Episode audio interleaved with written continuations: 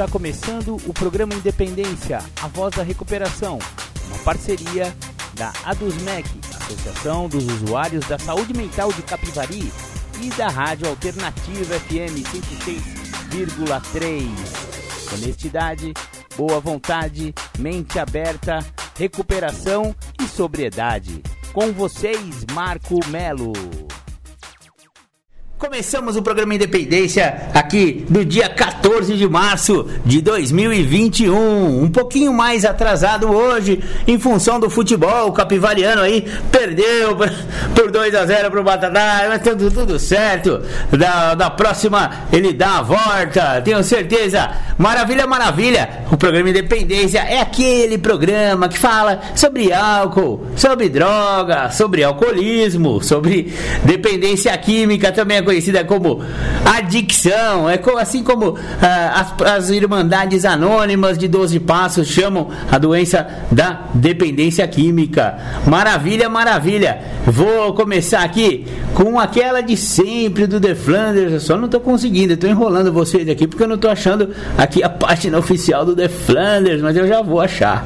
Maravilha? É isso aí. O programa Independência hoje trazendo é, o quarto, o quinto e o o sexto passo de Alcoólicos Anônimos, exatamente. Vamos, vamos conhecer aí os, os passos oficiais na narração oficial, né? De, de, de, de Alcoólicos Anônimos, muito da hora.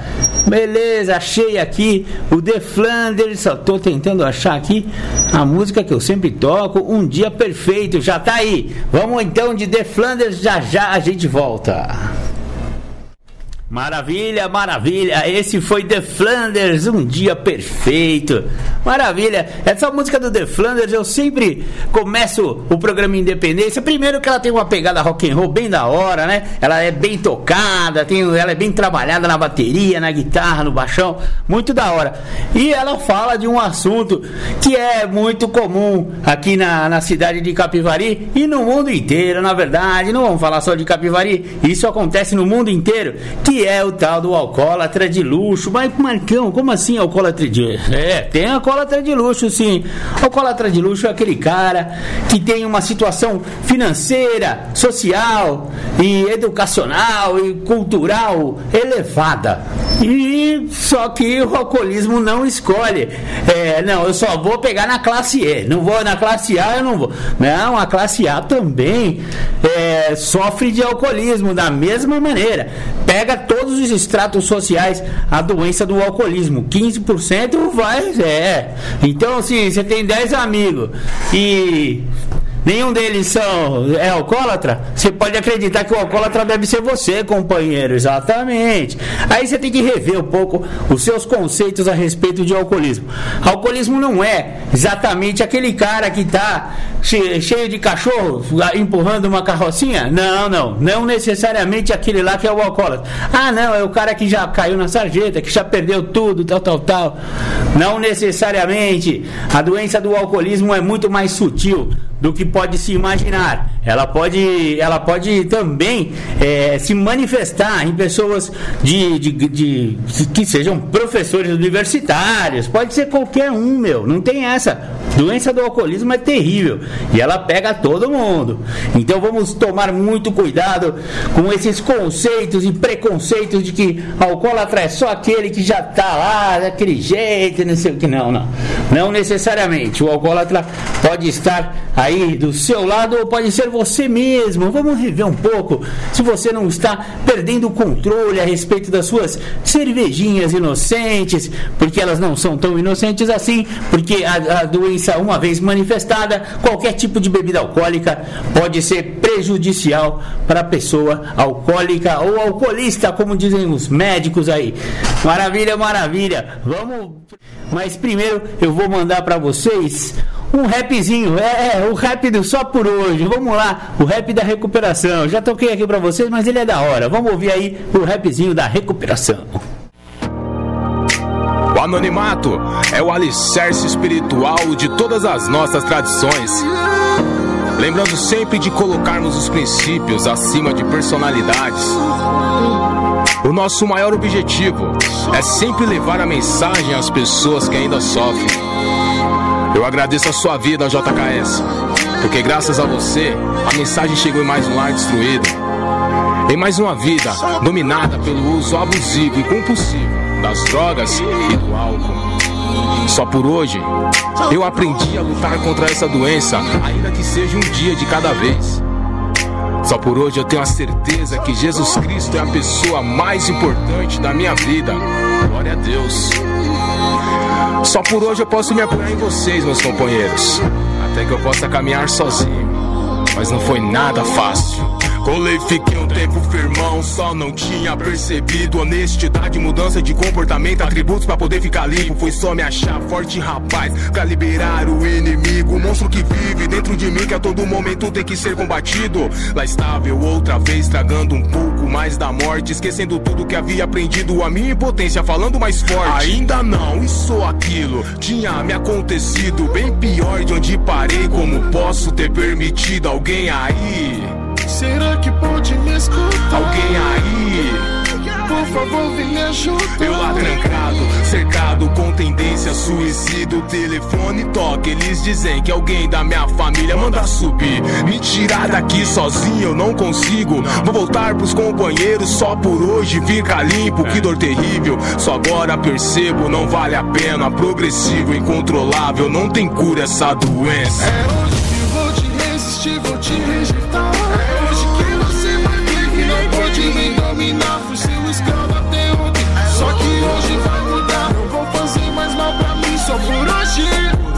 É hoje que vou te resistir, vou te rejeitar. É hoje que você vai ver que não pode me dominar. Fui seu escravo até ontem. Só que hoje vai mudar. Não vou fazer mais mal pra mim só por hoje.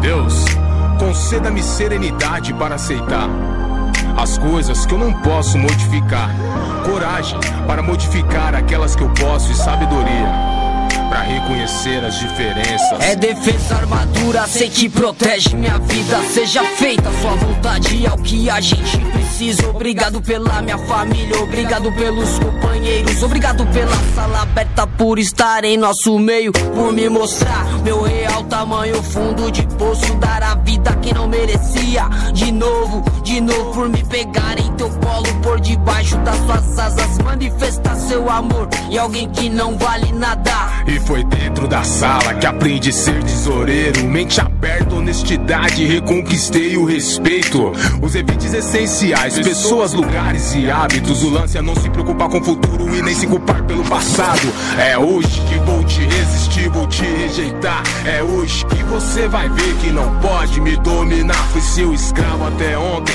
só por hoje vai mudar. Não vou fazer mais mal pra mim, só por hoje, só por hoje. É hoje que vou te resistir, vou te rejeitar.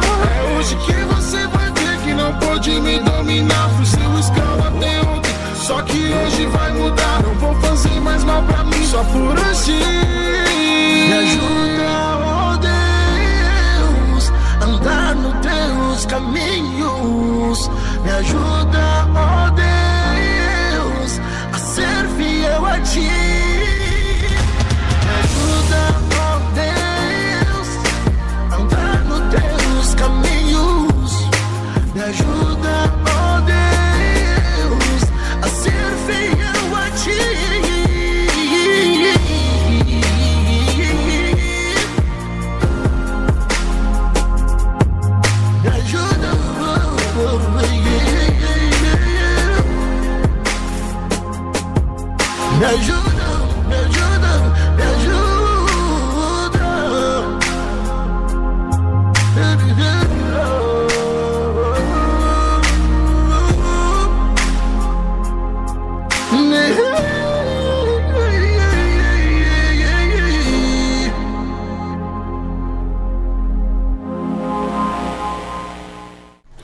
Legal. Voltamos aqui dos estúdios da Alternativa FM 106,3. Se você quiser entrar em contato com o programa Independência, manda um zap zap aqui, né, manda sua pergunta aqui pro programa Independência, que tem a ver com álcool droga, com dependência química, alcoolismo, codependência, que é a doença da família. Afinal, todos sabemos que um alcoólatra ou então um adicto não prejudica somente a si mesmo, ele prejudica a família família inteira e a família fica adoecida com esse convívio e com, essa, com, essa relacion, com esse relacionamento disfuncional com o usuário de álcool e ou outras drogas. Então, gera nela, nela a família, uma doença chamada codependência. Se tiver qualquer pergunta, mande no 996 50 1063, que dentro do possível eu respondo para você. Se eu não conseguir, eu juro que eu vou pesquisar, vou perguntar para os universitários e no próximo programa eu respondo. Mas até hoje não aconteceu de ter uma pergunta que a gente não conseguisse responder bate pronto aqui. Afinal, eu tenho aqui uma literatura vasta que me protege e me instrui a respeito dessas temáticas de alcoolismo e dependência química. Maravilha, maravilha. Vamos agora, ó. É, primeiro eu vou falar sobre um estudo da Universidade Cruzeiro do Sul a respeito de prevenção ao uso de drogas. Um estudo muito interessante e ele deixa as coisas bem claras aqui, os aspectos socioculturais dos usos de álcool e outras drogas. Neste estudo, quando falamos em drogas, estaremos nos referindo a substâncias psicoativas, aquelas que afetam as dimensões da nossa consciência, emoções, comportamento motor, pensamentos, percepções, memória, inteligência, juízo, insights. Em síntese, afetam o fun funcionamento do nosso sistema nervoso central e também de substâncias psicotrópicas, aquelas com potencial de gerar dependência por parte dos respectivos usuários. Ambos os conceitos parecem nos ajudar a esclarecer melhor nossas dúvidas. Por exemplo, uma vez que substâncias psicoativas afetam o funcionamento do sistema nervoso central, isso significa que afetam o nosso ser em sua totalidade biopsicossocial espiritual.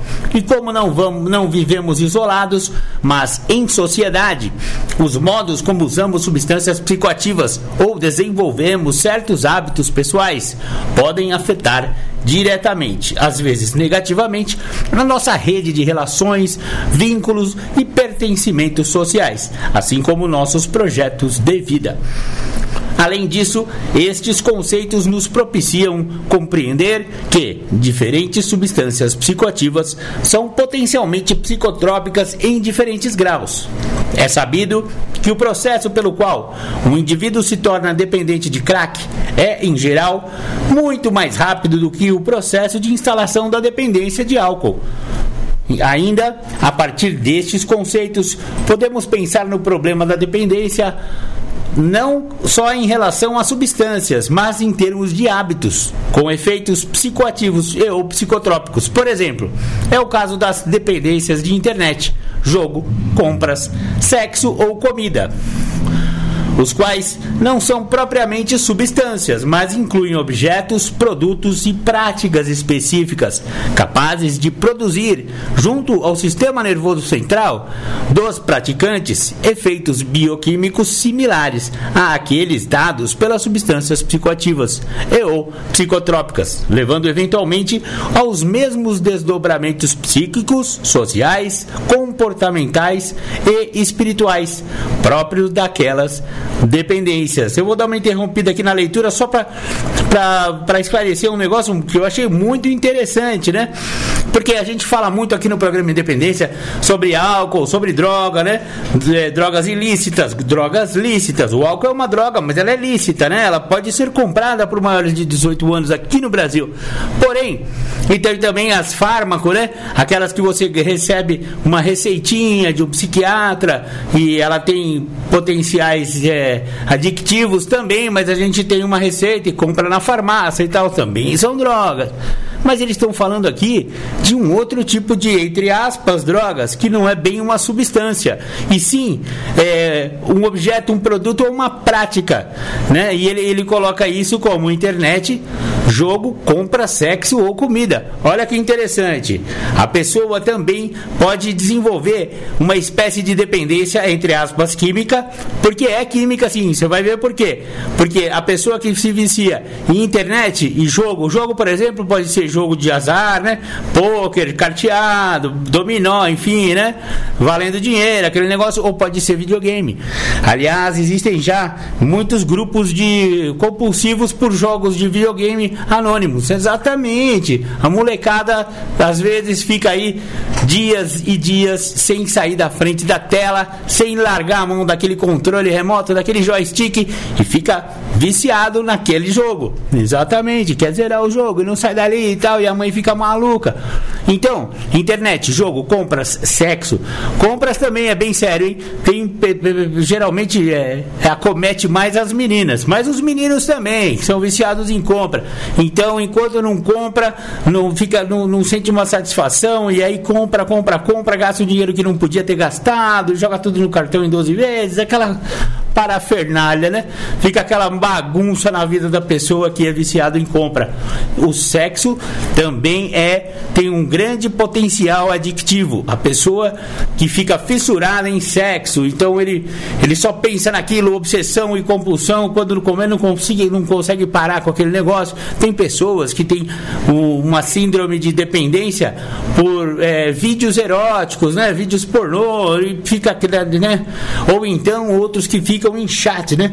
Ficam é, conversando através de aplicativos aí, de, de batera, de namorico, entra no banheirinho e fica lá falando horas e horas e horas, às vezes dias, fica naquela compulsão. Isso também é uma espécie de adicção, é uma espécie de dependência química. Por quê?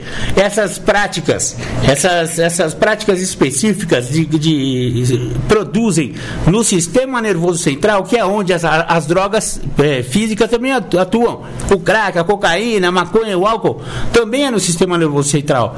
Mas através do sistema nervoso central, a pessoa que é viciada em internet, jogo, compras, videogame, sexo ou comida também tem efeitos bioquímicos similares àqueles dados pelas substâncias psicoativas ou psicotrópicas. Ou seja, a mesma é, serotonina e adrenalina, adrenalina e todos aqueles neurotransmissores, principalmente principalmente a dopamina na, na região do prazer do cérebro, vão ser ativadas e elas você vai produzir efeitos muito semelhantes ao que o cara que usa droga.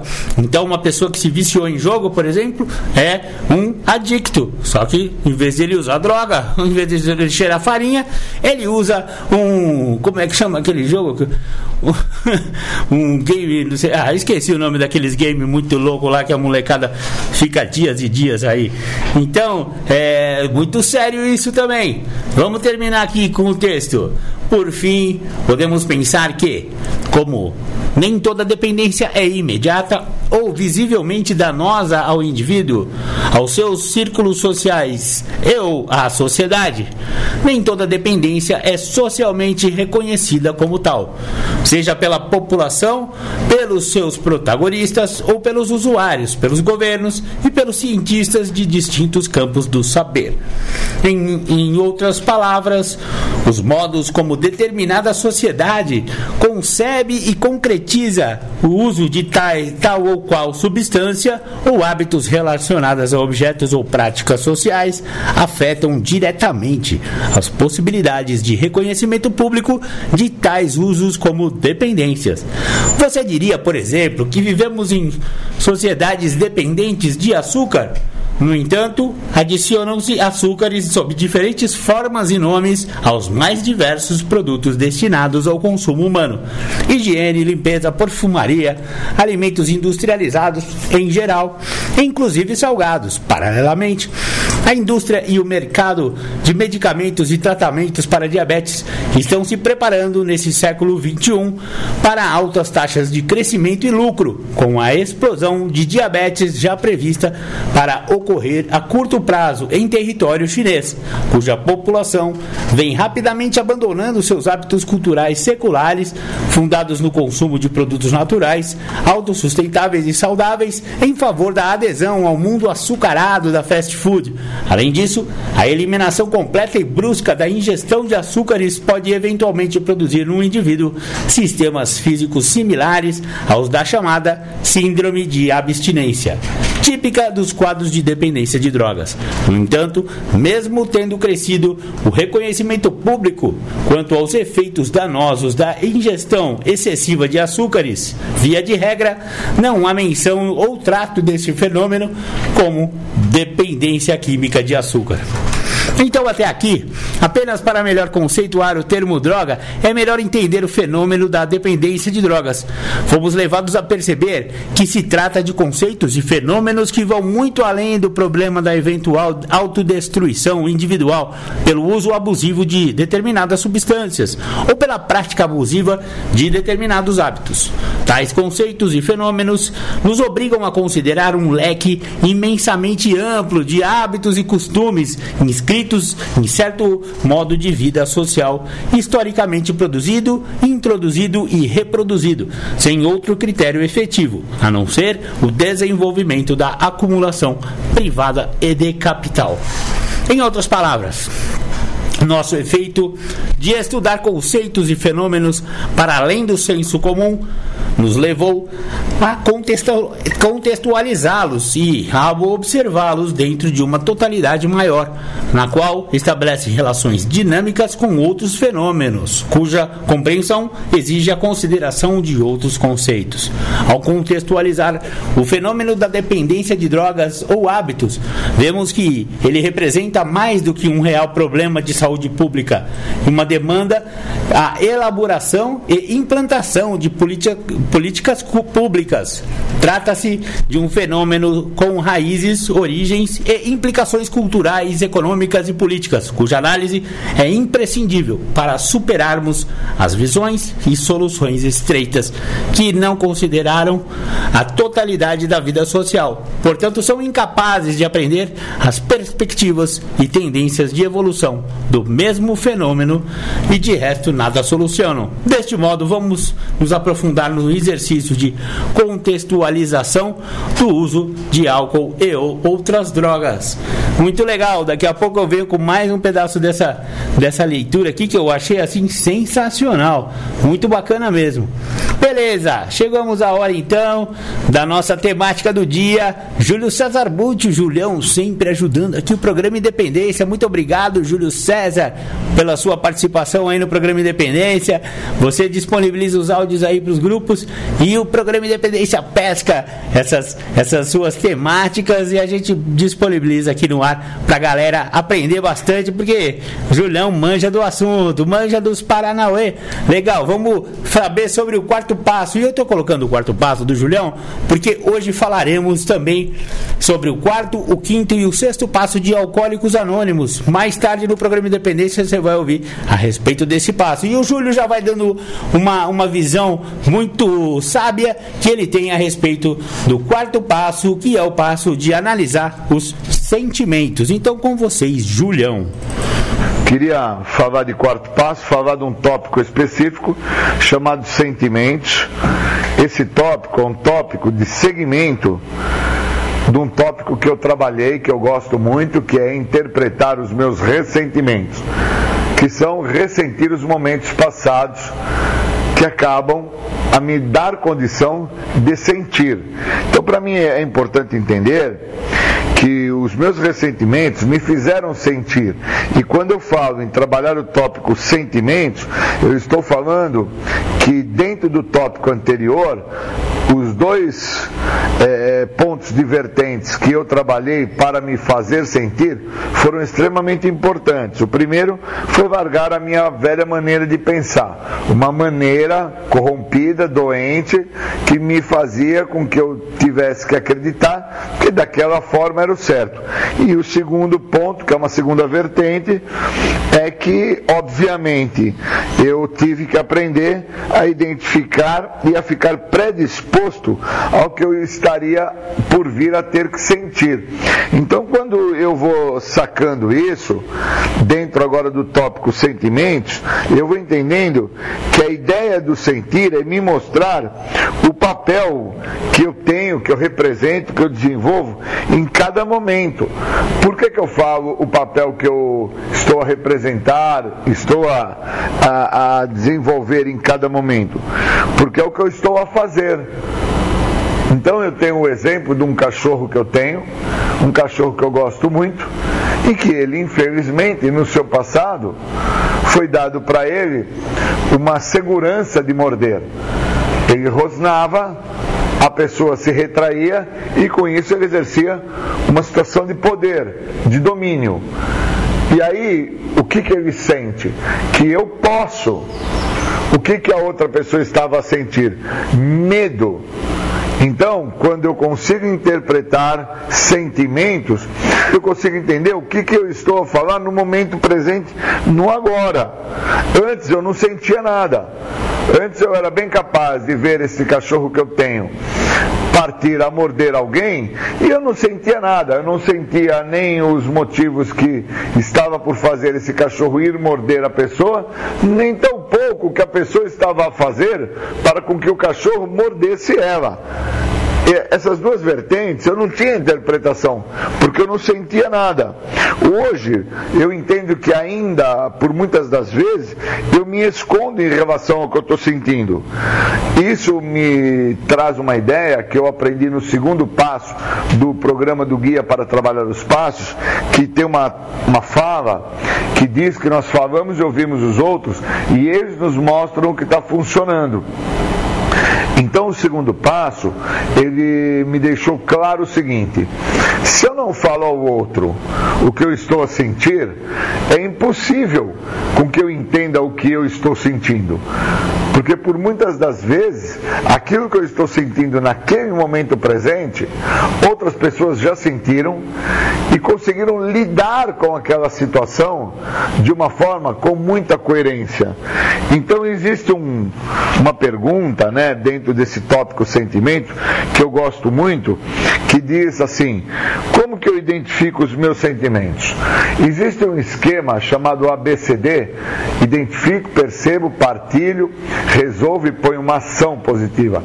Isso na ideia terapêutica é muito funcional, porque eu posso estar num momento a qual eu posso até não me sentir parte do momento, mas eu tenho condição de identificar ali que o que eu estou a sentir é uma sensação que eu não faço parte.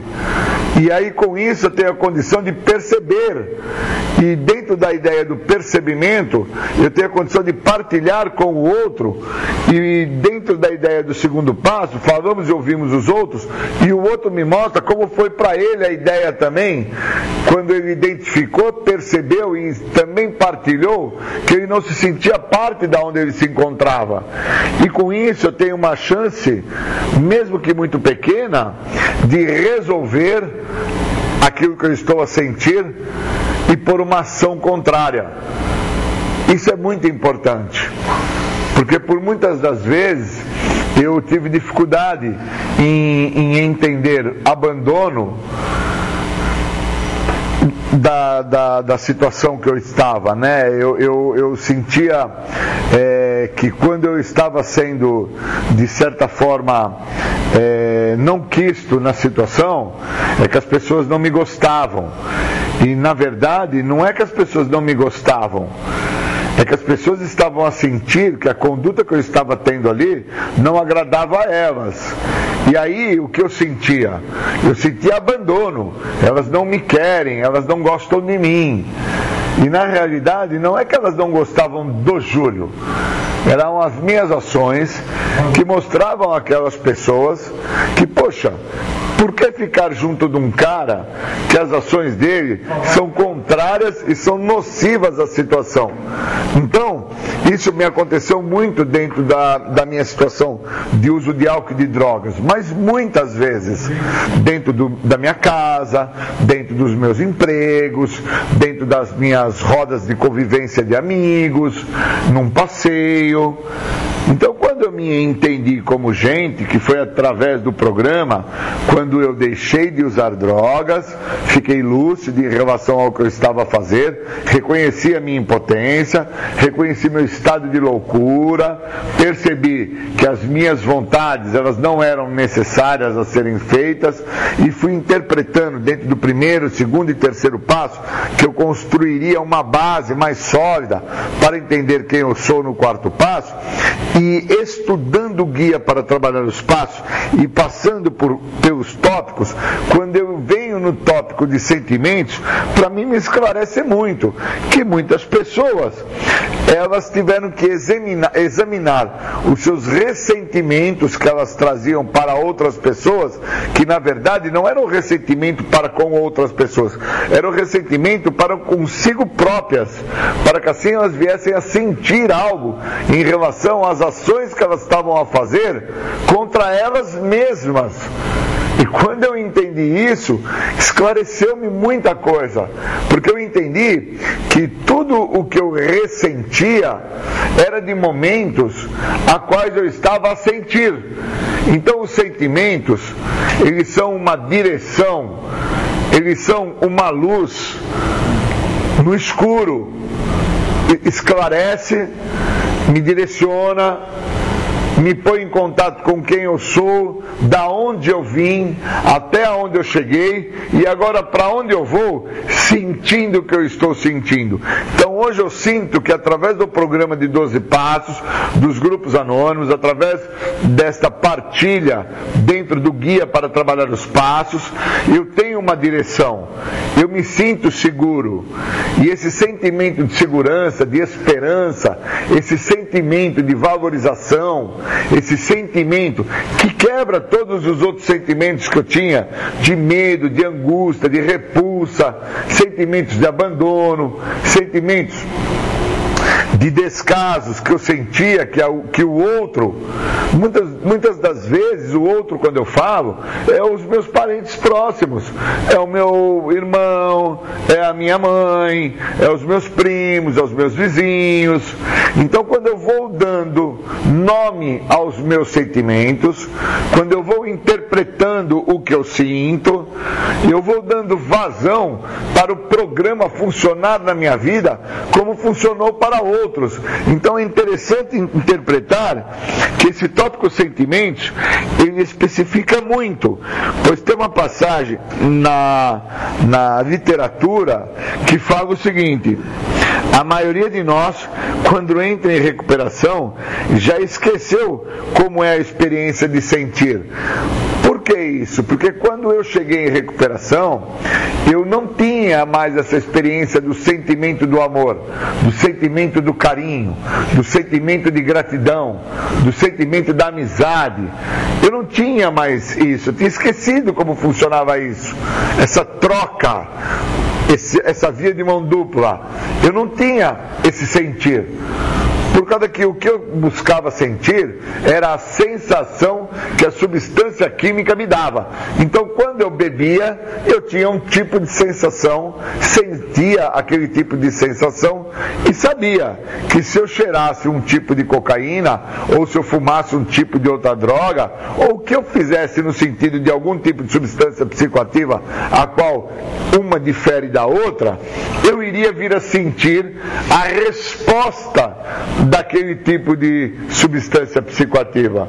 Então, quando eu chego ao programa, eu chego sem sentir, sem entender o que é o amor. O amor é o ato modificador do comportamento.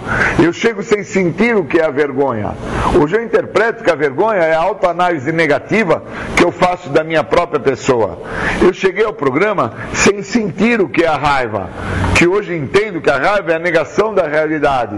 Então, quando eu vou nomeando os meus sentimentos, quando eu vou dando margem para que o outro me direcione, eu vou interpretando que aquilo que eu estou a sentir vindo do outro é respeito, é amor, é carinho, é afeto, é tudo o que quando eu cheguei ao programa, eu cheguei sem sentir. Por isso que esse tópico sentimento ele vem na sequência do tópico ressentimento, pois a ideia do ressentimento é ressentir os momentos que se passaram. Então, quando eu ressinto um momento que se passou, eu estou a sentir algo. E aí o tópico sentimento, ele nomeia esse algo. Ele me dá uma chance ímpar de entender através do nome daquele sentimento ao que se refere. Então, muitas das vezes, com 25 anos, eu estou a sentir sensações que para mim são no, no, é novo. São momentos que, como eu cheguei ao programa sem dar devidos nomes aos sentimentos que eu trazia, eu chego ao programa vazio, eu chego ao programa solto. E aí eu, eu, eu vivo o que o programa me oferece, eu passo a ler a literatura, eu passo a escutar as partilhas, eu ganho um padrinho, eu conquisto amigos, eu me possibilito a estudar, a trabalhar, e essa junção de todas essas dinâmicas, por não estar fazendo uso de álcool e drogas, vai me gerando sentimentos, emoções, que ainda assim, mesmo tendo muitos anos sem usar álcool e droga, eu identifico uma dificuldade muito grande de dar uma nomenclatura àquilo que eu estou sentindo. Pois eu chego ao programa sem entender isso. Eu venho para o programa sem saber ao que se refere sentir. Eu chego ao programa interpretando a sensação de que cada substância me proporcionava. E aí, quando amigos no programa falam de determinadas drogas, na hora eu já consigo dar um nome, já consigo expressar o que eu estava a sentir quando eu fazia o uso daquela substância. Isso é muito importante que eu traga essa, nessa minha narrativa. Pois senão eu não entendo que o dar um nome àquela sensação não determina o sentimento que eu estou a sentir por estar fazendo uso daquela sensação. E eu preciso entender que muitas das vezes eu estou a ter uma sensação com um determinado tipo de droga, pois eu estava a sentir algo na relação que estava se apresentando com meu pai, com a minha mãe, com meu irmão, com meu empregador, com meu educador, e eu não tinha habilidade com aquele sentimento. E não tendo habilidade com aquele sentimento, eu fazia uma contra-transferência, que era o meu desejo imaturo de ser feliz, buscando uma saída fácil rápida através de um tipo de substância psicoativa que eu fazia o uso, sentia um tipo de sensação e achava até que eu estava a sentir algo. Na verdade, eu estava a anestesiar o que eu teria que sentir. Isso é muito profundo que eu estou falando de quarto passo, é muito profundo. Isso eu estou falando do Júlio. Então, assim, é, sentimento, a direção, a luz na escuridão. Obrigado e bons momentos.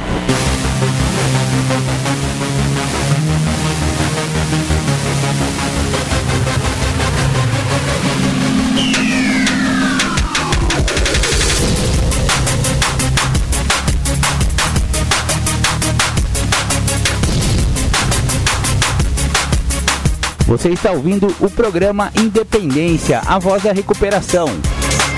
Para participar ou tirar suas dúvidas, ligue 3492 3717 ou então pelo WhatsApp 99650 1063. Beleza, beleza. Chegamos de volta aqui com o programa Independência ao vivo dos estúdios da Alternativa FM 106,3. Logicamente, Alternativa FM. Tamo junto, tamo junto. Legal. Ó, é, vou continuar com o estudo da Universidade Cruzeiro do Sul a respeito da prevenção ao uso de álcool e drogas. Nunca existiram sociedades sem drogas, mas sim sociedades sem dependência de drogas. Olha só que interessante. Agora eu vou fazer um apanhado geral da história da evolução humana e, e, e em relação ao uso de entorpecentes e uso de drogas. Exatamente, é muito interessante esse texto que eu vou disponibilizar aí para a galera. Até onde os antropólogos, arqueólogos, historiadores e sociólogos conseguiram recuar no tempo humano, ou seja, nos processos de constituição do ser social, tal como ocorrem nas várias regiões do planeta, sempre se depararam já com diferentes formas de uso de substâncias psicoativas e ou psicotrópicas. Nas sociedades tribais, os chamados usos primitivos de tais substâncias estiveram, contudo, integrados à vida social, configurados dentro de rituais significativos para seus protagonistas, diretos e para as tribos ou comunidades como um todo. Tais usos não levaram à autodestruição dos usuários, nem à destruição de seus pertencimentos e vínculos, nem às consequências consideradas indesejáveis pelas respectivas sociedades. Isto é, os usos ancestrais estiveram desvinculados da produção de danos típica do atual fenômeno da dependência de drogas. Podemos incluir, concluir então que se nunca tivermos tivemos sociedades sem drogas, tivemos sim sociedades livres do problema das dependências em geral. Surge então outra pergunta fundamental: quando e como o fenômeno dos usos de psicoativos integrados à vida social se desenvolveu e se transformou no fenômeno dos usos des desintegrativos da vida social, típicos do nosso tempo, viciosos, autodestrutivos, danosos de várias maneiras à coletividade humana? Localizamos essa transformação no contexto do desenvolvimento dos meios de transporte e comunicação, do mercantilismo pré-capitalista, visando a ampliação do comércio entre regiões longínquas, sobretudo por meio da navegação, que propiciou as descobertas e a colonização de territórios lugares de e riquezas naturais, povos e riquezas culturais, até então inacessíveis. Resta observar os muito protagonistas dessa história para verificar o papel ou lugar de poder que cada qual teve na, na produção e reprodução do fenômeno das dependências de drogas. De um lado estavam as sociedades tribais entregue a seu modo de vida baseado num comunismo primitivo, do qual, no qual as necessidades básicas de todos eram providas, apesar da escassez predominante de bens de substâncias, subsistências, perdão, estratégias fundamentadas no bem comum e no uso fruto coletivo dos recursos naturais e das criações, artefatos, processos e técnicas inventados descobertos e desenvolvidos permitiam um estilo de vida que privilegiava a celebração dos ciclos naturais e vitais. Nele, todas as etapas da vida humana, nascimento, infância, puberdade, juventude, fase adulta, maturidade e morte. Recebiam os mais altos investimentos coletivos. É conhecida a diversidade destes povos nos continentes terrestres, no que se refere, por exemplo, ao grau de desenvolvimento técnico e cultural, ao, ao, ao acúmulo de conhecimentos empíricos e suas aplicações à vida social. Um aspecto comum dentro do nosso foco de estudo era dado pelos usos integrados, como dissemos, e de substâncias psicoativas. Por exemplo, folhas de coca na América Latina, tabaco nas Américas. De outro lado, os descobridores eram basicamente europeus, comerciantes, exploradores, piratas e saqueadores, a serviço ou não das respectivas monarquias.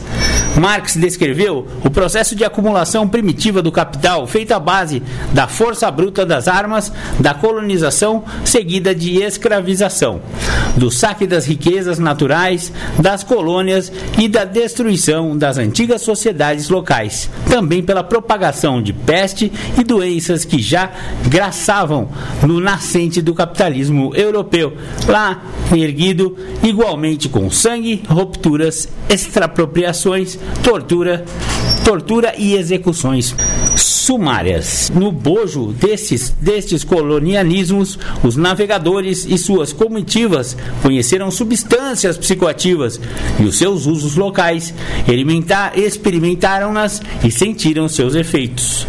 De forma já descontextualizada, pois vivenciada a partir de sua própria cultura, visão de mundo e finalidades pessoais e políticas.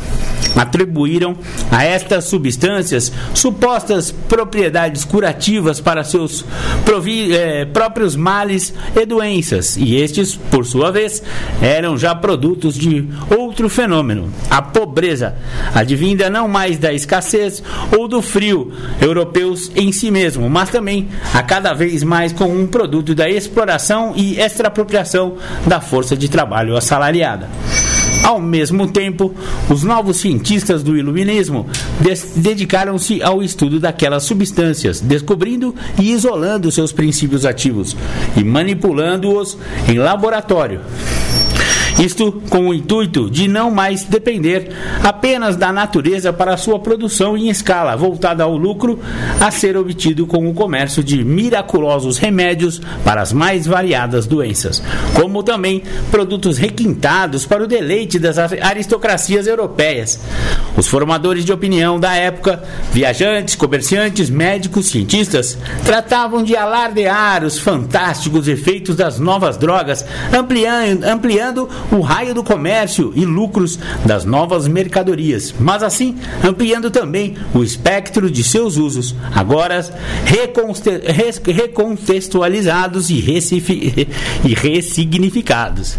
Deste modo, os antigos usos integrados à vida social foram literalmente transplantados e afinal transformados para os usos em escala, sustentados com propaganda necessariamente enganosa, porque é, ainda ignorante acerca da totalidade dos efeitos de cada substância, mas, sobretudo, absolutamente ignorante acerca das consequências das novas formas de uso, disseminado em massa, utilitário, continuando, continuado e virtualmente ilimitado. Tais novas formas de uso passaram a apresentar efeitos e consequências adversos e indesejados também em escala, adoecimentos físicos e psíquicos vários, problemas de comportamento, danos ao indivíduo e ao seu círculo de relações, problemas laborais e danos ao neo-sagrado patrimônio.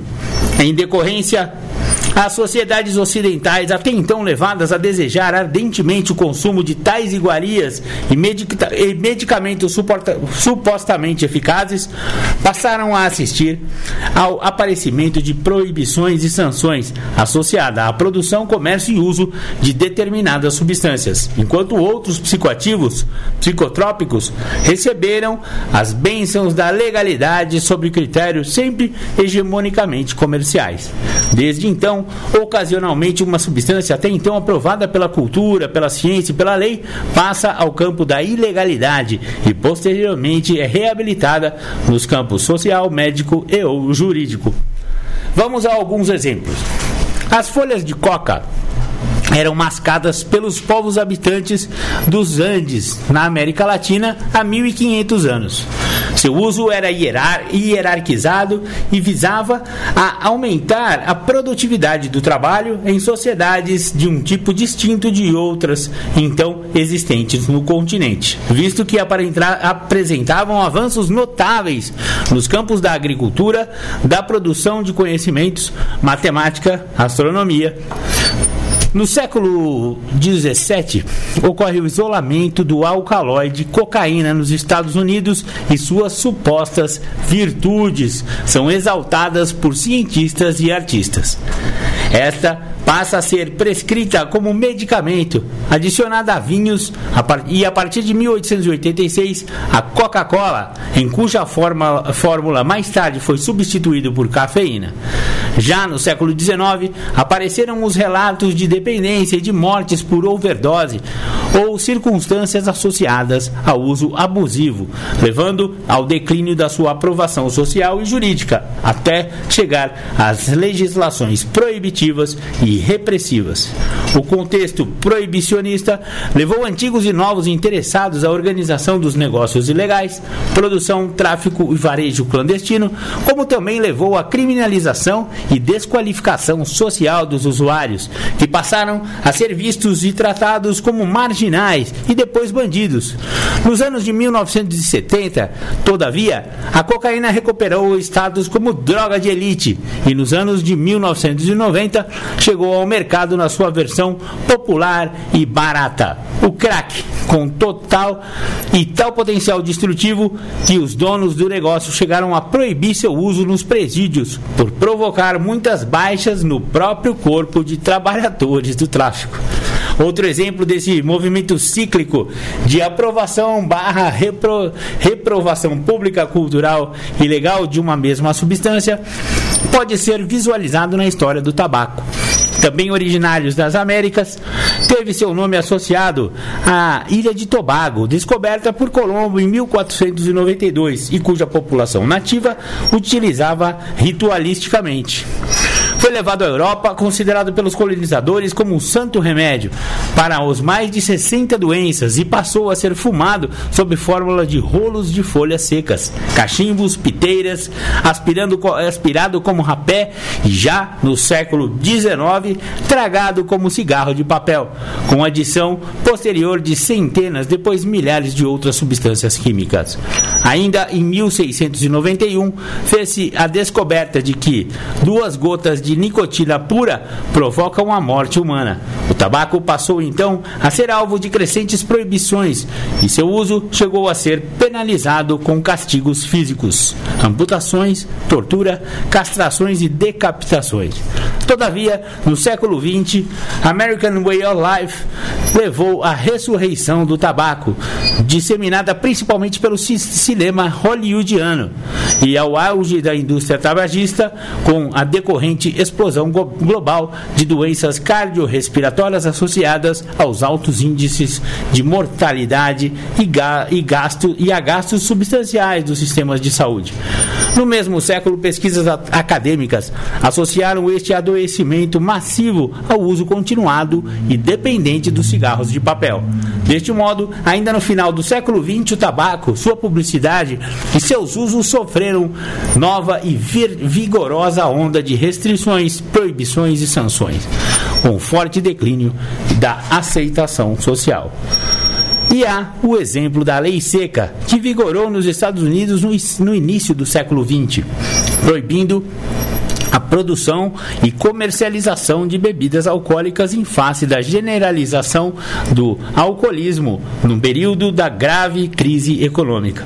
Derivou daí a modalidade mais moderna de crime organizado, que desafia o Estado de Direito, impondo regras próprias para garantir, pela violência, a funcionalidade e rentabilidade do mercado ilícito, além da prática de adulterar produtos, além do seu manuseio, sem qualquer critério de higiene ou segurança, com a finalidade de bar, é, barateamento de custos, com desdobramentos trágicos sobre a saúde e a própria vida dos usuários finais. Verificamos então que, num plano macroeconômico e social, os ciclos de aceitação e repressão das substâncias psicoativas em contexto capitalista produzem sempre, de um lado, o tráfico, com a consequente demanda por incremento da produção e comércio, legal e ilegal, de armas e por mão de obra para movimentar robustos mercados ilícitos. E, de, e por outro lado, tais ciclos produziam produziram os mercados de tratamentos das dependências e de enfrentamento de suas consequências sociais, envolvendo campos diversos das ciências e serviços de saúde, segurança, assistência, direito, comunicação, etc. Fecha-se assim o ciclo da acumulação de riquezas do lado minoritário e da acumulação de problemas e misérias do lado majoritário, ampliando e agravando as expressões da questão social. Muito legal, bem complexo, mas muito interessante a história, né? Da como está ligada todo esse negócio das drogas com a nossa sociedade moderna, os colonizadores na época da colonização pegavam, né, as, as drogas que as, que as tribos, né, as sociedades tribais usavam isso ritualisticamente. O tabaco, por exemplo, era fumado, né, no cachimbo da paz lá do índio, não sei o que, não tinha nada de, de, de hollywoodiano nisso, não era marborão, não, era, era o cachimbo da paz mesmo, tal, de boa. E aí ah, o capitalismo e a indústria transformou isso nesses cigarrinhos que a gente vê em tudo, todas as padarias aí as, é, do Brasil e do mundo. Você vai lá e compra 20 palitos de morte e traga eles à vontade, porque ainda é uma droga lícita.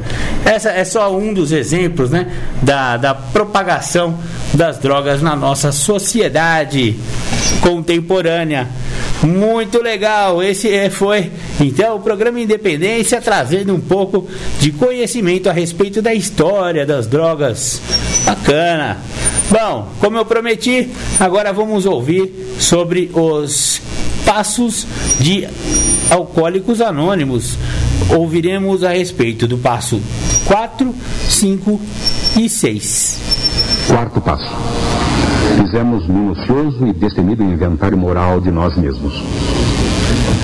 A criação nos deu os instintos por alguma razão. Sem eles, não seríamos seres humanos completos. Se os homens e as mulheres não se esforçassem a fim de se sentir seguros, a fim de conseguir alimento ou construir abrigo, não sobreviveriam. Se não se reproduzissem, a terra não seria povoada. Se não existisse um instinto social, se os homens não se interessassem pelo convívio com os seus semelhantes, não haveria sociedade. Portanto, estes desejos pela relação sexual, pela segurança material e emocional e pelo companheirismo são perfeitamente necessários naturais e certamente dados a nós por Deus. Contudo, estes instintos tão necessários para a nossa existência frequentemente excedem bastante suas funções específicas. Fortemente, cegamente e muitas vezes simultaneamente, eles nos impulsionam, dominam e insistem em dirigir nossas vidas. Nossos anseios pelo sexo, pela segurança material e emocional e por posição importante na sociedade nos tiranizam com frequência. Quase deturpados desta forma, os desejos naturais do homem causam-lhe grandes problemas, aliás, quase todos os problemas que existem. Nenhum ser humano, por melhor que seja, fica livre destas dificuldades. Quase todo problema emocional grave pode ser considerado como um caso de instintos deturpados. Quando isso acontece, nossas grandes qualidades naturais, os instintos, tornam-se empecilhos físicos e mentais. O quarto passo representa nosso esforço enérgico e meticuloso para descobrir quais foram e são esses obstáculos em cada um de nós. Queremos descobrir exatamente como, quando e onde nossos desejos naturais nos deformaram. Queremos olhar de frente a infelicidade que isto causou aos outros e a nós mesmos. Descobrindo quais são nossas deformidades emocionais, podemos nos encaminhar em direção à correção delas. Sem um esforço voluntário e persistente para lograr isso, haverá pouca sobriedade e felicidade para nós. Sem um minucioso e destemido inventário moral, a maioria de nós verificou que a fé que realmente funciona na vida diária permanece fora de alcance. Antes de atacar o problema do inventário em pormenores, olhemos mais de perto para ver qual é o problema básico. Exemplos simples, como os que se seguem, tomam para si um mundo de sentido quando pensamos neles. Suponhamos que uma pessoa põe o desejo do sexo acima de tudo. Em tal caso, o impulso imperioso pode destruir sua oportunidade de obter a segurança material e emocional e também seu prestígio na comunidade. Outra pessoa poderá desenvolver tamanha obsessão pela segurança financeira que só quer se dedicar a amealhar dinheiro. Indo ao extremo, poderá se converter em avarento, ou mesmo em um recluso que se nega a conviver com a família e os amigos. Nem sempre a procura de segurança se expressa em termos de dinheiro. Com quanta frequência deparamos com um ser amedrontado, resolvido a depender totalmente de uma pessoa mais forte, a fim de obter orientação e proteção. Este ser fraco, incapaz de enfrentar as responsabilidades da vida com seus próprios recursos, nunca cresce.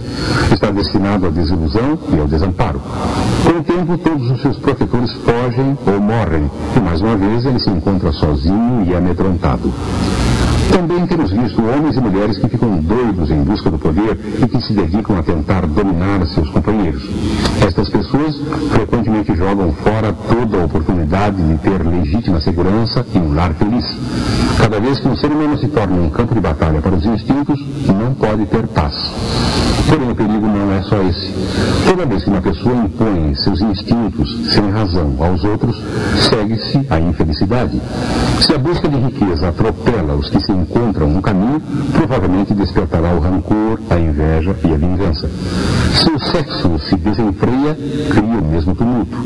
Exigir dos outros excessiva atenção, proteção e amor só pode despertar a dominação ou a revolta nos próprios protetores. Duas emoções tão doentias quanto as exigências que as provocam. Quando se descontrola o gosto de um indivíduo pelo prestígio, seja numa reunião de mulheres costurando ou na mesa de conferência internacional, outras pessoas sofrem ou, com frequência, se revoltam.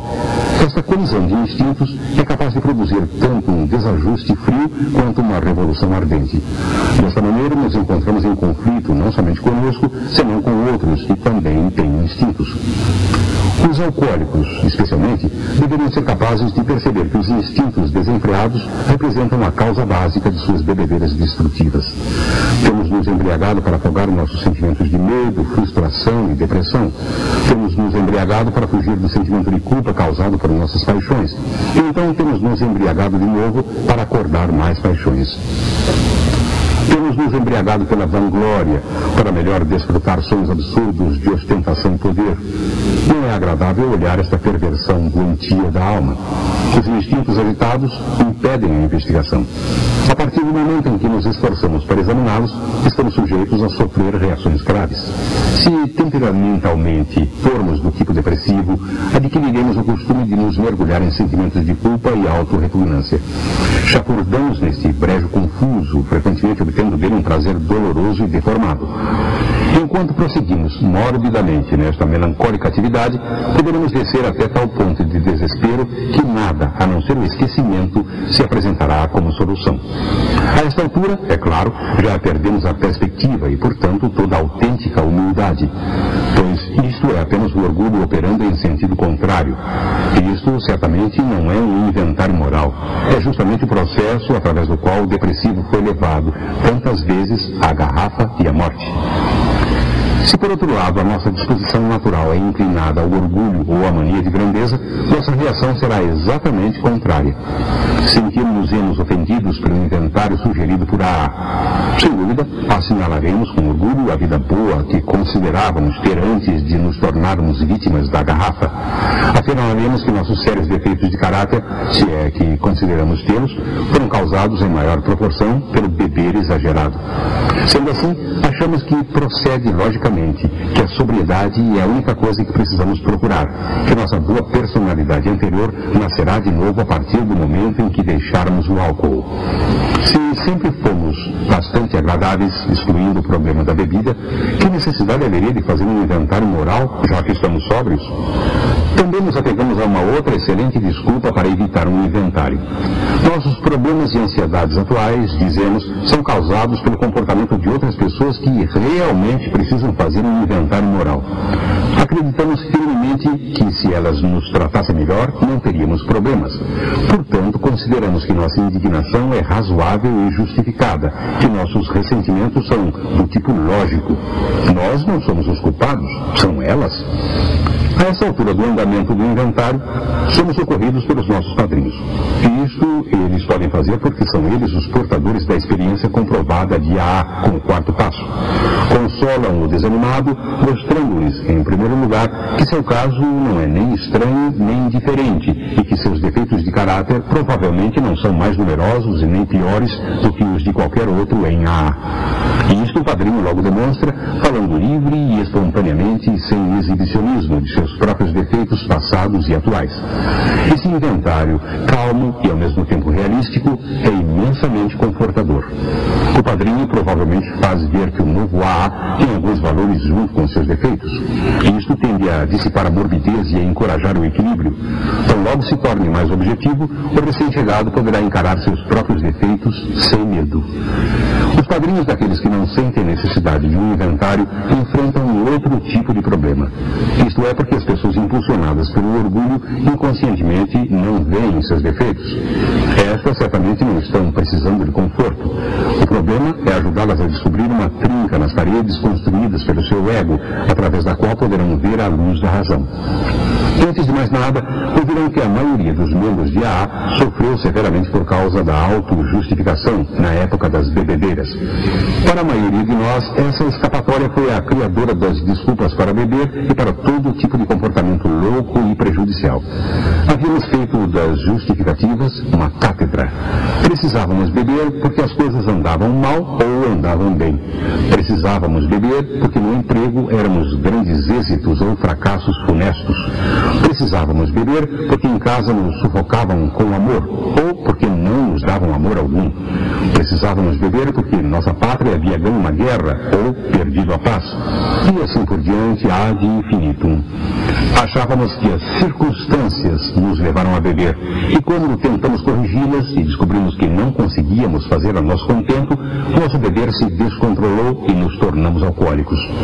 Nunca nos ocorreu que precisávamos mudar a nós mesmos para que nos ajustássemos às circunstâncias, fossem quais fossem. Porém, em AA aprendemos aos poucos que era necessário fazer algo a respeito de nossos ressentimentos vingativos, autopiedade e orgulho descabido. Precisávamos ver que cada vez que bancávamos os tais, atraíamos os outros contra nós. Era necessário perceber que quando abrigávamos rancores e planejávamos a vingança por estas derrotas, estávamos realmente nos batendo com o porrete da fúria que pretendíamos usar contra os outros. Aprendemos que se estávamos seriamente alterados, a nossa primeira necessidade era acalmar essa alteração, não importando quem ou qual considerávamos ser a causa. Geralmente demorava bastante para percebermos como as nossas emoções descontroladas nos vitimavam. Notávamos logo nos outros, mas só vagarosamente em nós. Antes de mais nada, era preciso confessar que tínhamos muitos defeitos, mesmo que esta admissão fosse dolorosa e humilhante. No tocante às outras pessoas, tivemos de eliminar a palavra culpa de nosso vocabulário e nossos pensamentos. Isso requeria uma dose razoável de boa disposição só para iniciar. Uma vez ultrapassadas as primeiras duas ou três barreiras, o caminho pela frente começava a parecer menos difícil, pois havíamos começado a obter uma imagem objetiva de nós mesmos, o que é outra maneira de dizer que estávamos adquirindo certa humildade. Sem dúvida, o depressivo e o arrogante são personalidades extremas, tipos que IA e o mundo inteiro possuem em abundância. Muitas vezes estas personalidades são nitidamente definidas, como nos exemplos oferecidos. Mas frequentemente, alguns de nós podem ser enquadrados em ambas as classificações. Não existem dois seres humanos exatamente iguais. Portanto, cada um de nós, ao fazer seu inventário, precisará determinar quais são seus próprios defeitos de caráter. Havendo encontrado os sapatos que lhe sirvam, deveria calçá-los e andar com a nova confiança de que finalmente está no caminho certo. Agora consideremos a necessidade de uma relação dos defeitos de personalidade mais marcantes que todos temos em várias medidas. Para aqueles com treinamento religioso, tal relação incluiria certas violações de princípios. Outros considerariam uma relação de defeitos de caráter. Alguns a chamariam um índice de desajustes. Outros se incomodariam bastante se se falasse em imoralidade, mais ainda se se falasse em pecado. Contudo, todos os que sejam razoáveis concordarão em um ponto, que há bastante de errado em nós alcoólicos, havendo muito que fazer se esperamos conseguir a sobriedade, o progresso e a verdadeira capacidade de enfrentar a vida. Para evitar cair em confusão sobre os nomes que deveriam ser dados a estes defeitos, tomemos uma relação universalmente reconhecida das principais falhas humanas. Os sete pecados capitais. Orgulho, avareza, luxúria, ira, gula, inveja e preguiça. Não é por acidente que a primeira delas é o orgulho.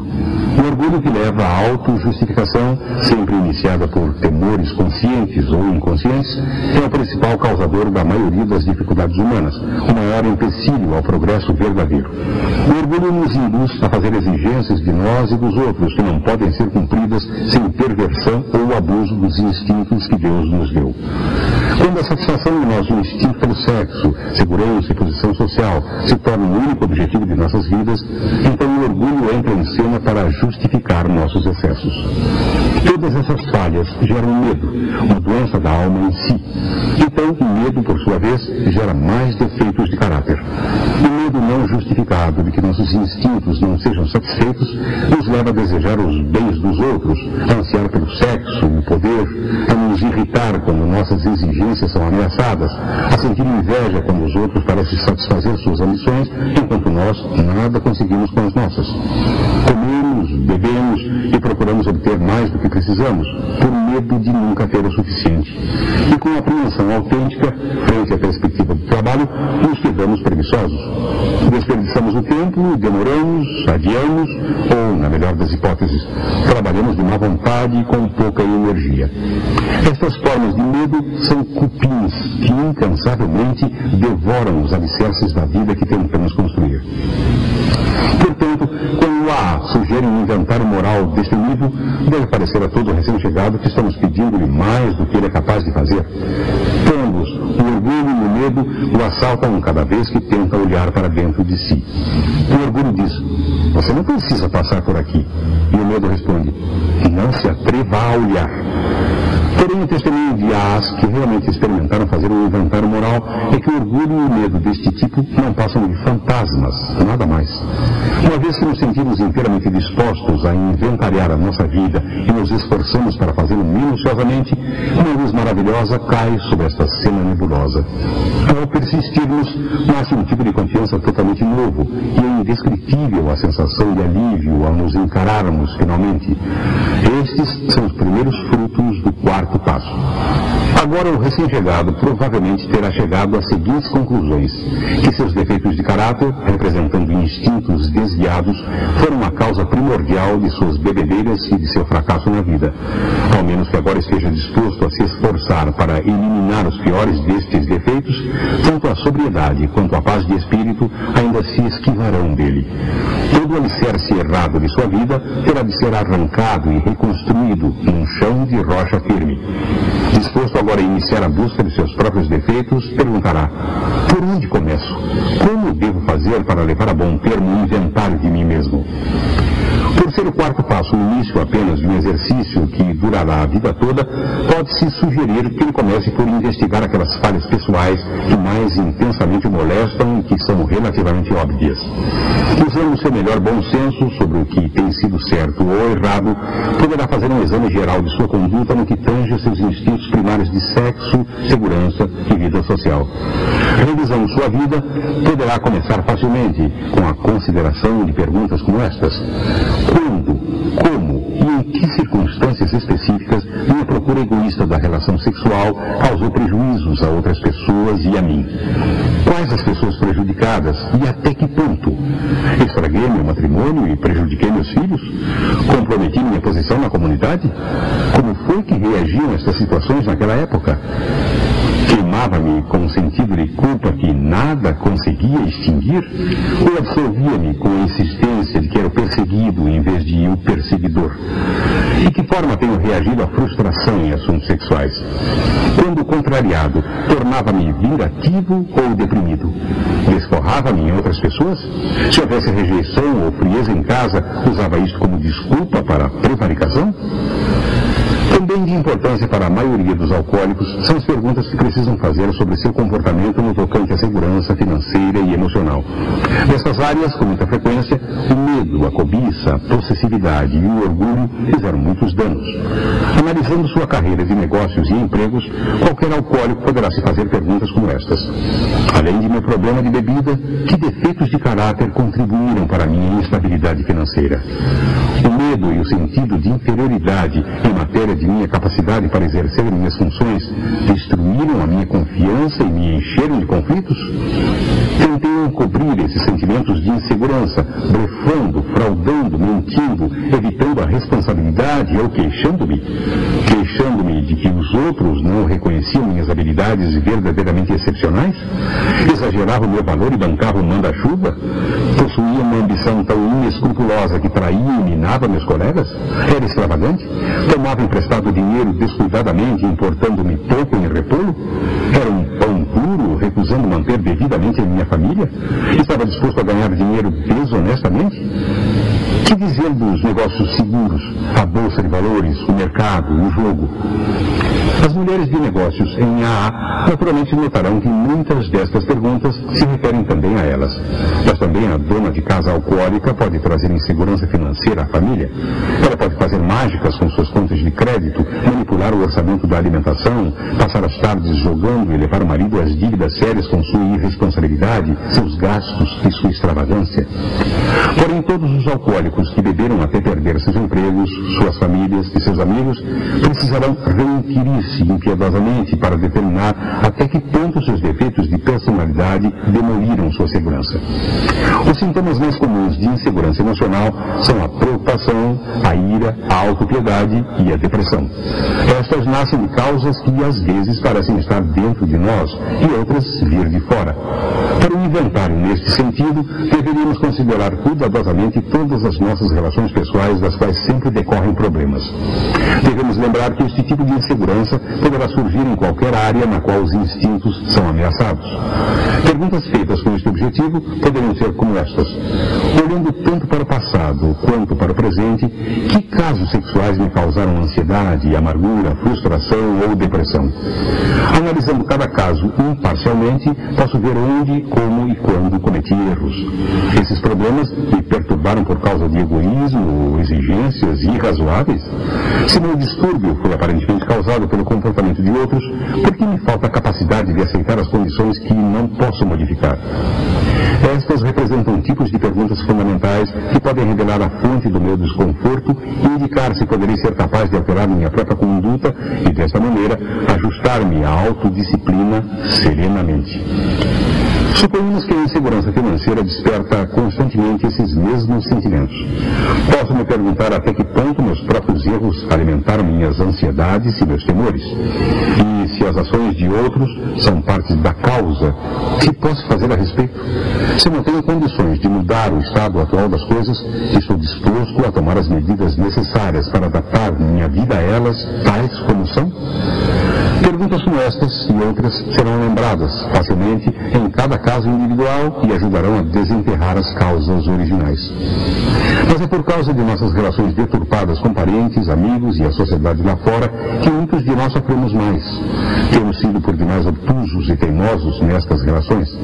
O fato principal que deixamos de reconhecer é a nossa incapacidade total de manter uma verdadeira intimidade com outro ser humano. Nossa egomania cava duas armadilhas desastrosas. Insistimos em dominar as pessoas que conhecemos ou dependemos demais delas. Se nos apoiamos demasiadamente nas pessoas, mais cedo ou mais tarde nos decepcionarão, pois também são humanos e não podem absolutamente satisfazer as nossas exigências incessantes. Assim, nossa insegurança cresce e se inflama. Quando tentamos, habitualmente, manipular os outros para que cumpram nossas teimosas vontades, revoltam-se e resistem fortemente. Então deixamos crescer os sentimentos feridos, a mania de perseguição e o desejo de retaliação. Conforme redobramos nossos esforços para controlar e continuamos fracassando, nosso sofrimento torna-se agudo e constante. Em nenhuma ocasião procuramos ser um membro da família, um amigo entre amigos, um colega entre os outros, um membro útil da sociedade. Sempre nos esforçamos para chegar até o topo do morro, ou então para nos escondermos à sombra dele. Este comportamento egoísta impedia uma relação íntima com qualquer pessoa ao nosso redor. Da verdadeira fraternidade, pouco conhecíamos. Alguns farão objeção a muitas perguntas feitas por acharem que seus defeitos talvez não tenham sido assim tão flagrantes. A estes pode-se sugerir que um exame consciente é capaz de revelar justamente os defeitos dos quais tratam as perguntas desagradáveis. Pelo fato de nossa história não ter sido tão ruim na superfície, ficamos frequentemente embaraçados ao descobrir que isto se deve simplesmente ao fato de havermos enterrado tais defeitos no mais profundo de nós mesmos, debaixo de grossas camadas de auto-justificação. Sejam quais forem os defeitos, acabaram por nos emboscar no alcoolismo e na miséria. Portanto, minuciosidade deveria ser o lema quando se trata de um inventário. Neste sentido, é sábio escrevermos nossas perguntas e respostas. Servirá como ajuda aos pensamentos claros e à avaliação honesta. Será a primeira indicação tangível de nossa total disposição de tocar para frente. Quinto passo. Admitimos perante Deus, perante nós mesmos e perante outro ser humano a natureza exata de nossas falhas. Todos os doze passos de AA nos pedem para atuar em sentido contrário aos nossos desejos naturais. Todos desinflam nosso ego. Quando se trata de desinflar o ego, poucos passos são mais duros de aceitar que o quinto. Mas dificilmente algum deles é mais necessário à obtenção da sobriedade prolongada e a paz de espírito do que este. A experiência de AA nos indicou que não podemos viver sozinhos com insistentes problemas e os defeitos de caráter que os causam e agravam. Caso tenhamos passado o holofote do quarto passo sobre nossas vidas, e se ele tiver realçado aquelas experiências que preferimos não lembrar, se chegamos a aprender como os pensamentos e as ações erradas feriram a nós e a outrem, então se torna mais imperativo do que nunca desistir de viver sozinhos com esses fantasmas torturantes de ontem. É preciso falar com alguém a esse respeito. Tão intensos, porém, são nosso medo e a relutância de fazê-lo, que ao início muitos AAs tentam contornar o quinto passo. Procuramos uma maneira mais fácil, que geralmente consiste na admissão ampla e quase indolorosa de que, quando bebíamos, éramos às vezes maus elementos. Então, para completar, acrescentamos descrições dramáticas desse lado de nosso comportamento quando bêbados, que em todo caso nossos amigos provavelmente já conhecem. Mas das coisas que realmente nos aborrecem e marcam, nada dizemos. Certas lembranças penosas e aflitivas, dizemos para nós mesmos, não devem ser compartilhadas com ninguém. Essas serão nosso segredo. Ninguém deve saber. Esperamos levá-las conosco para a sepultura. Contudo, se a experiência de AA serve para algo, ela nos diz que a esse procedimento não só falta critério, como também é uma resolução perigosa.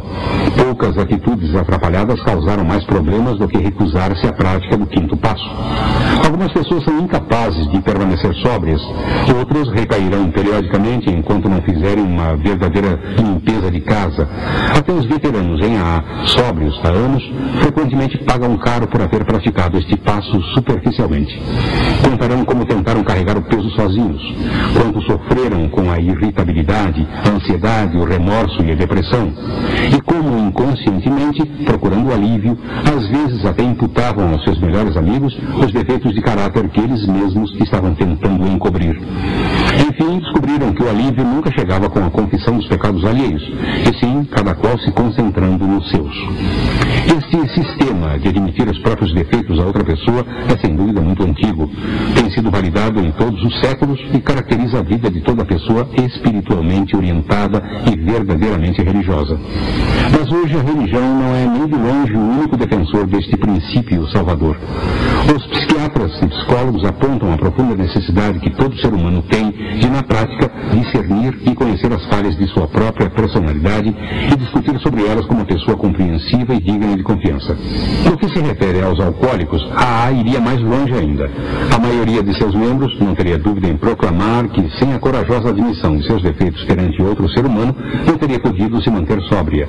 Sem que estejamos dispostos a tentar esse reconhecimento, parece claro que a graça divina não nos tocará para expulsar nossas obsessões destrutivas. Que somos capazes de ganhar com o quinto passo? Em primeiro lugar, livrar-nos-emos dessa terrível sensação de isolamento que sempre tivemos. Quase sem exceção, os alcoólicos são torturados pela solidão. Mesmo antes de nossas bebedeiras se tornarem graves e as pessoas se afastarem de nós, quase todos nós sofremos a sensação de estarmos sós. Éramos acanhados e não nos atrevíamos a nos aproximar dos outros. Ou éramos capazes de ser bons sujeitos, almejando a atenção e o companheirismo, embora jamais o conseguíssemos, pelo menos em nossa maneira de entender. Sempre existia aquela barreira misteriosa que não conseguíamos compreender nem superar. Era como se fôssemos atores num palco, subitamente descobrindo que não sabíamos uma só linha de nosso papel. Eis uma das razões pela qual amávamos tanto o álcool. Ele nos permitia desempenhar nosso papel a qualquer tempo. Mas até Baco acabou nos prejudicando. Finalmente nos arrasava e deixava numa solidão aterrorizante. Quando chegamos em AA e pela primeira vez na vida nos encontramos entre pessoas que pareciam nos entender, a sensação de fazer parte de alguma coisa era tremendamente emocionante. Achamos que o problema do isolamento havia terminado. Porém, logo descobrimos que, embora não estivéssemos mais sozinhos no sentido social, ainda sofríamos muito os antigos tormentos aflitivos de sentir-nos à parte. Enquanto não falássemos com toda franqueza de nossos conflitos e ouvíssemos outra pessoa fazer a mesma coisa, ainda não estaríamos participando. A solução era o quinto passo. Era o começo de um verdadeiro parentesco com as pessoas e com Deus. Este passo vital também foi pelo qual começamos a ter a sensação de que poderíamos ser perdoados, não importando o que houvéssemos pensado ou feito. Frequentemente, enquanto dávamos este passo com nossos padrinhos ou conselheiros espirituais, pela primeira vez nos sentíamos verdadeiramente capazes de perdoar aos outros, não importa quão profundamente sentíssemos que nos houvessem maltratado. Nosso inventário moral nos havia persuadido de que o perdão geral era desejável, mas especialmente quando demos o quinto passo com resolução, que soubemos em nosso íntimo o quanto seríamos capazes de aceitar o perdão e perdoar também. Outra grande dádiva que podemos esperar por confiar nossos defeitos a outro ser humano é a humildade, uma palavra frequentemente mal compreendida. Para aqueles que têm progredido em A, representa um reconhecimento claro do que e de quem somos realmente, seguido de um esforço sincero para ser aquilo que poderíamos ser. Portanto, nossa primeira medida prática em direção à humildade deveria consistir no reconhecimento de nossas deficiências. Não se pode corrigir defeito algum sem ver claramente o que é, mas precisaremos fazer mais do que ver. A olhada objetiva que demos no quarto passo foi, afinal de contas, apenas uma olhada. Todos nós vimos, por exemplo, que às vezes nos faltava honestidade e tolerância e éramos dominados por crises de autopiedade ou delírios de grandeza. Porém, embora isto fosse uma experiência humilhante, não significava necessariamente que já houvéssemos alcançado a verdadeira humildade. Embora finalmente reconhecidos, nossos defeitos permaneciam. Era necessário fazer algo a respeito deles, e logo descobrimos que sozinhos não conseguimos afastá-los, mesmo que o desejássemos.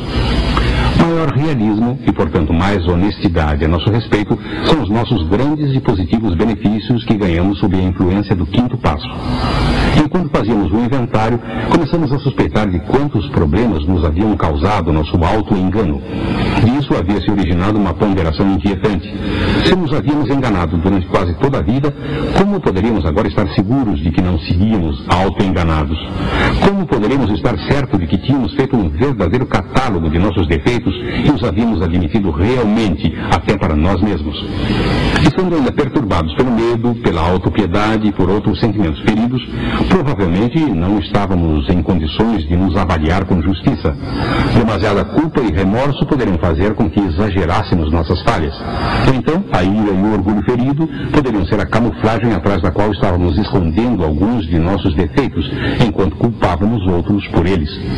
Possivelmente também ainda estávamos sendo prejudicados por muitas falhas, grandes e pequenas, que nunca sonhávamos ter. Portanto, era evidente que uma autoanálise de nossos defeitos, feita solitariamente e baseada só nisso, nem de longe seria suficiente. Precisaríamos de ajuda externa de Deus e de um ser humano para saber com certeza a verdade a nosso respeito e admiti-la.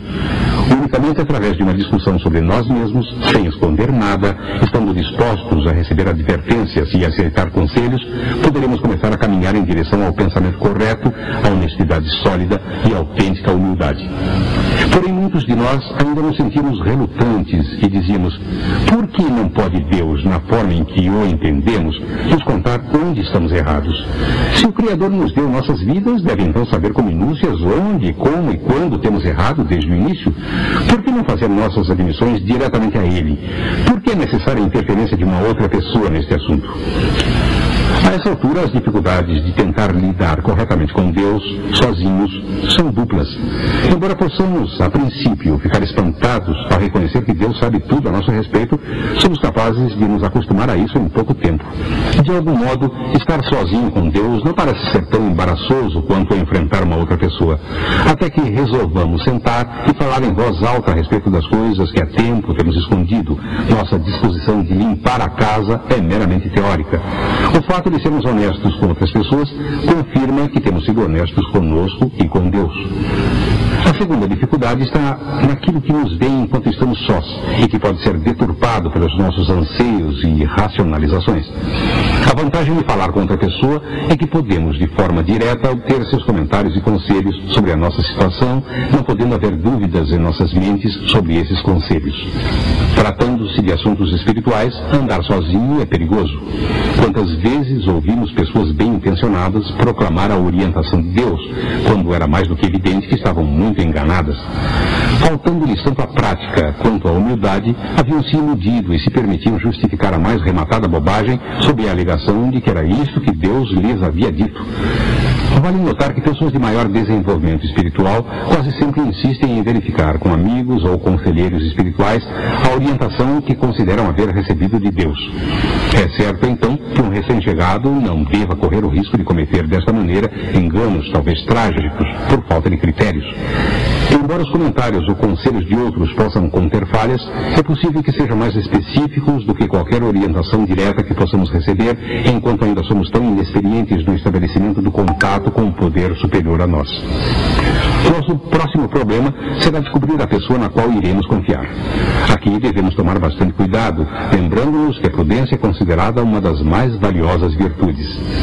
É possível que seja necessário compartilhar com essa pessoa fatos a nosso respeito que ninguém mais deva saber. Desejaremos falar com alguém experiente que não só tenha se mantido abstêmio, como também conseguido superar outras sérias dificuldades, iguais talvez às nossas. Essa pessoa poderá ser o nosso padrinho, embora não necessariamente. Se a nossa confiança nele estiver bem desenvolvida, se o seu temperamento, se os problemas forem semelhantes aos nossos, então nossa escolha será boa. Além do mais, nosso padrinho já tem a vantagem de conhecer alguma coisa a respeito do nosso caso. Contudo, possivelmente sua relação com ele seja tal que você desejaria revelar apenas uma parte de sua história. Se for este o caso, faça-o sem dúvida, pois deve começar o mais breve possível. Poderá acontecer, porém, que você venha escolher alguma outra pessoa para as revelações mais difíceis e profundas.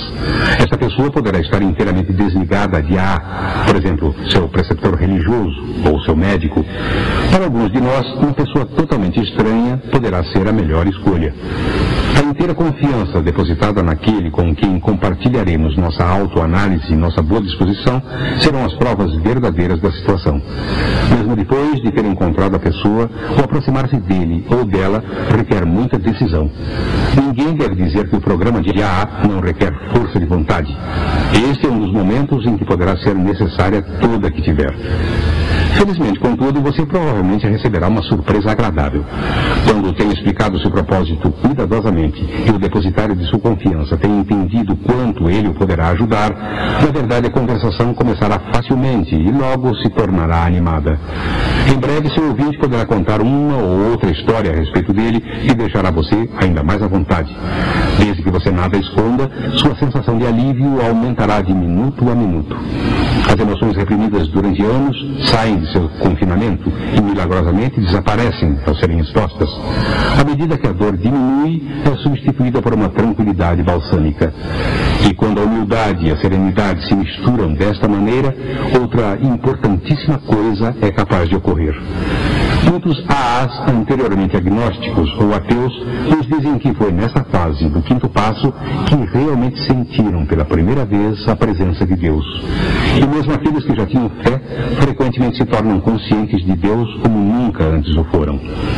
A sensação de estar unido a Deus e ao homem, a saída do isolamento por meio de um compartilhar aberto e honesto do terrível peso de nossa culpa, nos leva a um lugar de descanso onde podemos preparar-nos para os passos seguintes em direção a uma sobriedade plena e significativa.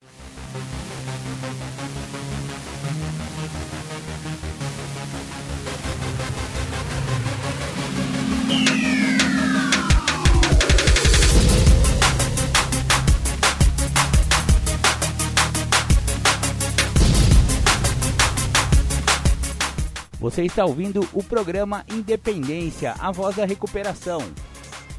Para participar ou tirar suas dúvidas, ligue 3492 3717 ou então pelo WhatsApp 99650 1063. Muito bacana, voltamos aqui com o programa Independência ao vivo, aqui dos estúdios da Alternativa FM. Muito legal. É, eu ia tocar para vocês o quarto, quinto e o sexto passo, mas já estamos chegando no nosso horário, então o sexto passo vai ficar para o próximo programa. Soubemos a respeito do quarto e do quinto passo de Alcoólicos Anônimos, que é a narração oficial do, do livro Os Doze Passos e as Doze Tradições da Irmandade de Alcoólicos Anônimos. Muito legal. O programa Independência vai ficando por aqui, agradecendo a todos que tiveram a, a, a paciência de ouvir esse gordelo com as suas falas muito loucas a respeito de álcool e droga e também das nossas temáticas, né? Foi muito legal poder compartilhar com vocês essas informações. Mandar um grande abraço aí pro companheiro Noel, que está sempre aí no, na sintonia. Companheiro Vanderlei, companheiro Isaías, companheiro Carlinhos, companheiro Chiquinho, padrinho. Tudo de bom aí para vocês, todos os companheiros em recuperação aí da nossa irmandade, da nossa, da nossa cidade. Então, tamo junto. Fiquem com Deus. E agora Vem aí, programa Tarde Sônicas as pedradas do rock and roll. Hoje só rock and roll pesado aqui, hein? Vamos lá. É isso aí. Muito obrigado. Fiquem com Deus e tchau, tchau.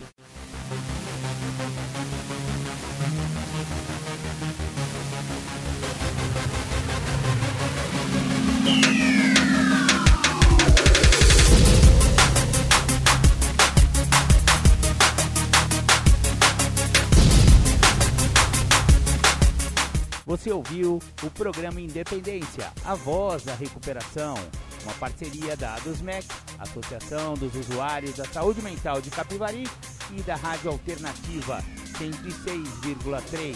Até domingo que vem, com mais informações a respeito de dependência química e alcoolismo. Obrigado, até mais!